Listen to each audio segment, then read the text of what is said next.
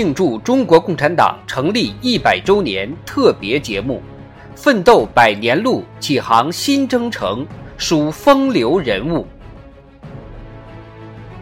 在对敌人斗争中立下丰功伟绩的钱壮飞。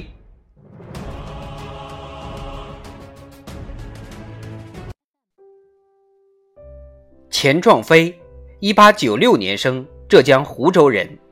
一九一五年考入北京医科专门学校，一九一九年毕业后，在北京的京绥铁路医院工作。一九二六年加入中国共产党。一九二七年大革命失败后，中共北方区委领导下的党组织遭到严重破坏。钱壮飞经党组织安排，于一九二八年初转移到上海。同年。进入隶属于国民党政府建设委员会的上海无线电管理处任职。一九二九年底，钱壮飞按照党的指示，打入了国民党中央组织部党务调查科，任调查科主任徐恩曾的机要秘书。同时，中央决定由打入敌人内部的李克农、钱壮飞、胡底三人成立一个特别党小组。李克农任组长，由中央特科情报科科长陈赓负责联系。他们三人战斗在敌人心脏，被誉为我国情报战线著名的“龙潭三杰”。三人互相配合，获取了国民党反动派集团大量重要情报。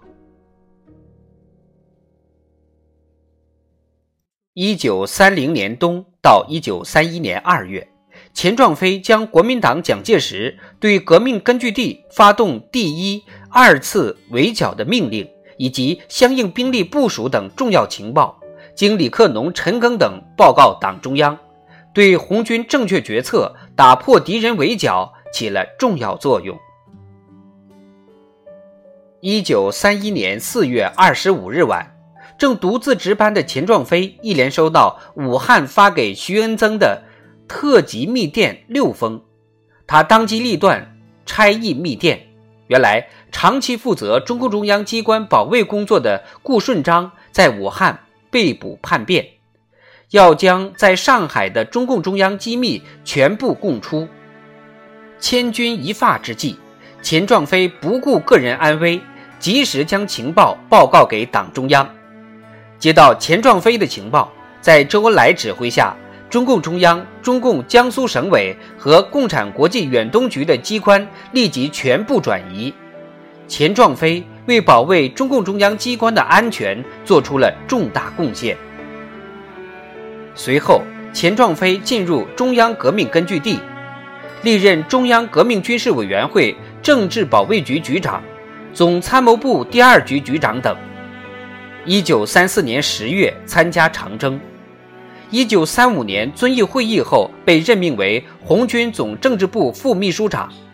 同年四月牺牲于贵州省金沙县后山乡，时年三十九岁。钱壮飞以赤胆忠心保卫党中央安全，书写了革命史上的一段传奇。